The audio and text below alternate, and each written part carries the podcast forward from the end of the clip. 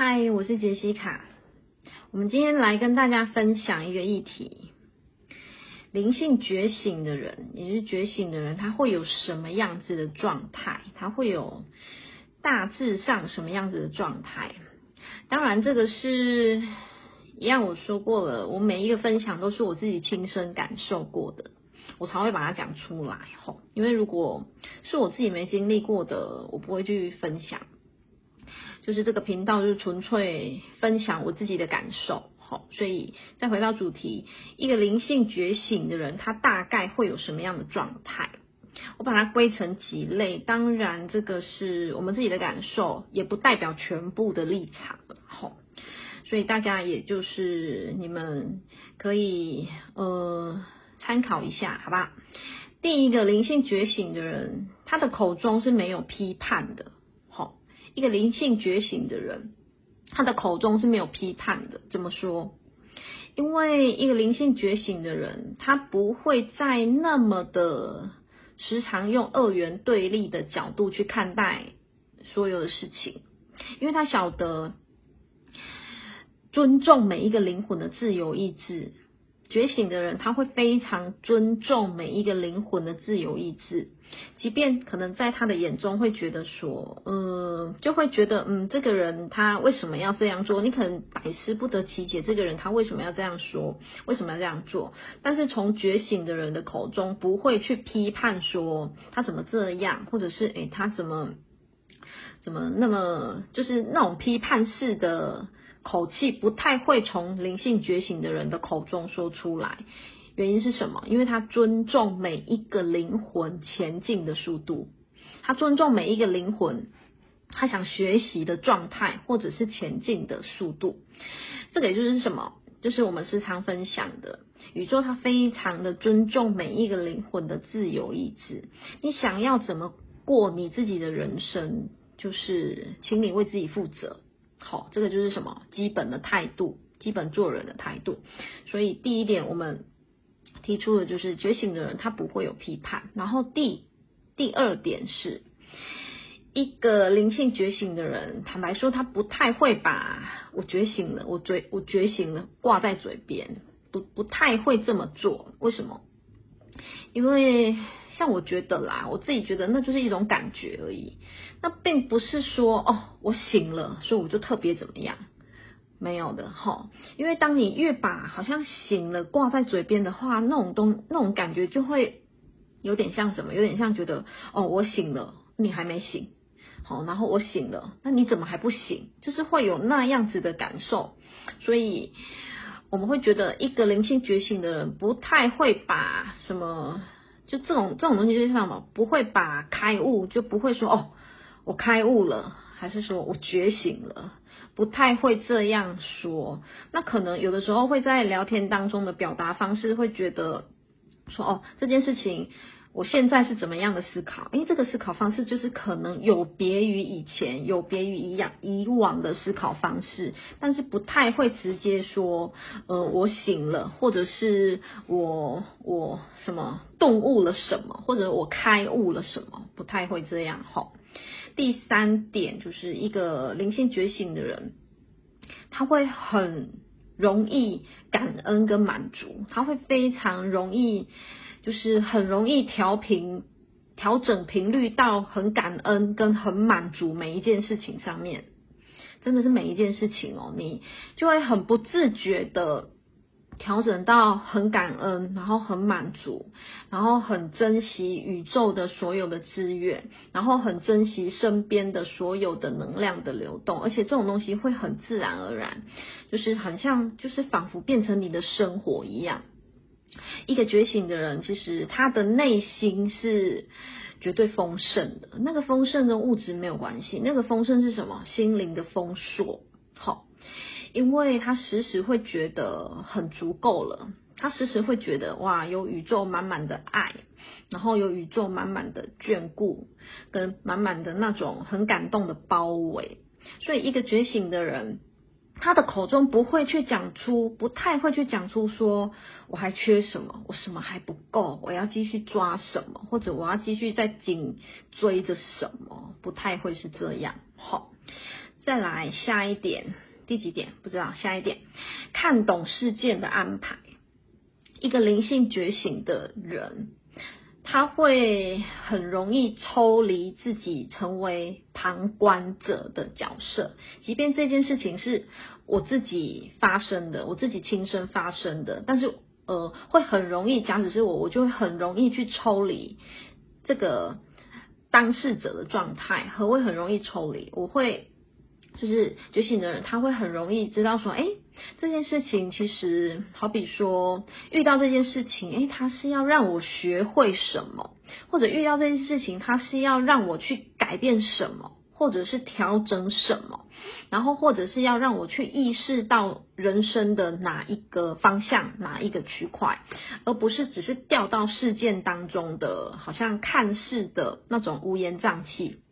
好，一个觉醒的人很容易会让自己抽离，成为第三者的角色，因为这种东西就像什么，当局者迷，旁观者清。同一个事件哦，你们可以试试，只要让自己抽离，成为旁观者的话，你会发现情绪瞬间就是降火了，就是情绪瞬间小很多。然后你也会发现，整个当你情绪小很多的时候。嗯，后面一切都 OK 了，后面一切一切都不难，都好解决了。好，然后再来就是我刚刚提到是看懂事件嘛，因为我都会把它做一个简单的笔记，我看一下。再来就是什么，情绪会减短很多。诶，这个我听到不少的人分享回馈是，可能以前的同一件事情，它会卡住很久很久很久。然后现在可能同一件事情，以前可能卡住十天，现在可能卡住一天，或者以前可能卡住三天，现在可能卡住一个晚上，三个小时就过了。你会发现情绪很快就会降降下来。好，不管是生气的情绪，还是难过的情绪，还是什么，呃，任何的起伏的情绪，其实都会瞬间的消，就是减短很多，而且那个情绪的缩短。不是假象、假装的忍耐跟压抑，说哦好，我就忍住过了就没事了，不是那样子，而是你会在内心当中看懂很多，就像前面讲的，你会看懂哦，这就是事件的安排嘛。这个事件走进我的生命当中，他要我学会什么嘛？他要我去觉察什么嘛？对不对？好，所以我不需要带着批判的角度去看待这个事件，所以我的情绪当然就会越来越越来越短。好，我的不管任何的很大，原本很大的情绪起伏的波动就会越来越短。当然，不可否认的是，我们是人，真的还是会有情绪啊，真的就是即使不断的练功，不断的练习，真的还是会有一些情绪，只是它真的会越来越短，越来越短，越来越短，甚至会短到连你家人都会有感觉说，哎，这件事情你以前可能会暴跳如雷，可是现在怎么，哎，一下子就过了。这也是一个蛮明显的一个状态，然后再来下一点是一个通往觉醒的人，他眼中没有惩罚。其实这跟地点有点像，就是没有批判。这个人眼中没有惩罚，因为他知道所有的一切都是安排与学习。其实好多在走进工作室要咨询因果的访客，他们第一句话都会说：“老师，你告诉我，我前辈子到底做了什么样子的事情？”我到底害了多少人？我到底杀杀了多少人？为什么我这辈子这么惨？为什么我这辈子叭叭叭叭叭叭叭？好，其实蛮多人都会带着那种很强烈的什么惩罚，嗯，很强烈的那种，我被惩罚了，我生病是不是怎么了？所以我被惩罚了，我我是不是哪里不好？所以我被惩罚了。OK，通往灵性觉醒的人。他不会用惩罚的角度去看待身上的所有发生，为什么？因为他知道这是灵魂的设定，必须经过的安排。他自己知道灵魂设定了，经过这样的安排之后的自己，才可以在这个。看似的很多的可能起起伏伏，很多的颠簸当中，重新拿回自己的力量，以及在这样的颠簸当中，可能你才会知道说，怎么样子再一次的勇敢自己，或者是怎么样再次调整自己的脚步。所以他不会觉得这个是惩罚，只会觉得这是什么？就是人投胎轮回转世，不就是来什么体验跟学习嘛？你就是来体验跟学习。然后呢，我不敢说每一个人都是抱持着玩乐的心态，因为有的时候真的很多酸甜苦涩。可是最基本真的是来体验跟学习，然后呢，进而朝向圆满。每一个人的灵魂概况约略都是这样子。吼，所以一个通往灵性觉醒的人，他眼中不会有。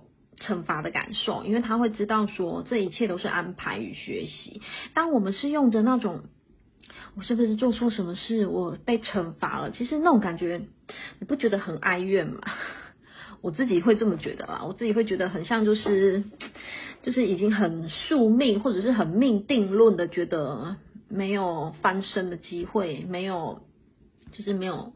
改变的机会。那同一件事情，我们用不一样的角度来切入的时候，那种感觉是不一样的。好，好，最后一点，一个灵性觉醒的人，他的恐惧感会消失很多。这个跟上一点情绪简短很多也蛮雷同的是，他的恐惧为什么会简短很多？原因就是因为他对宇宙、对灵魂、对这个生命概况，他是。会保持着满满的信任跟满满的臣服，所以换句话说，即便或许现在的他还正经历着所谓的可能经济的低潮，或者是身体的低潮，但是他可能不会有那么强烈的恐惧感了。好，这也需要练习，不会人生来就不可能完全没有恐惧感。但是一个觉醒的人，他会知道说，诶。这个安排不过就是要我学会什么，所以我不需要再再去紧抓着那个恐惧，紧抓着怎么办？没钱，没钱，没钱，怎么办？生病了，生病了，生病了。你紧抓什么，宇宙就给你什么啊，对不对？你紧抓着恐惧，你紧抓着怎么办？好怕生病，好怕生病，你就会共振出生病嘛。你紧抓着很怕没钱，很怕没钱，那就是什么？你的内在全部是匮乏的，你的内在全部是害怕生病的，那宇宙当然只能回馈给你生病，跟回馈给你什么匮乏，对啊，因为宇宙它的回应，它没有任何的好坏对错的回应，它完全就是回应内在最真实的你，你是什么样的振动频率层，它就回应你什么样子的状态场，好，所以这是我们整理以上的这几点。一个通往灵性觉醒的人会有以上这几点的状态，当然一定还有很多很多很多，这是只是就是我慢慢边走，然后边感受到，就这几点在我自己的身上感受蛮明显的，所以我就是先做个简单的分享。好，以上的分享就到这里，谢谢大家，我爱你们。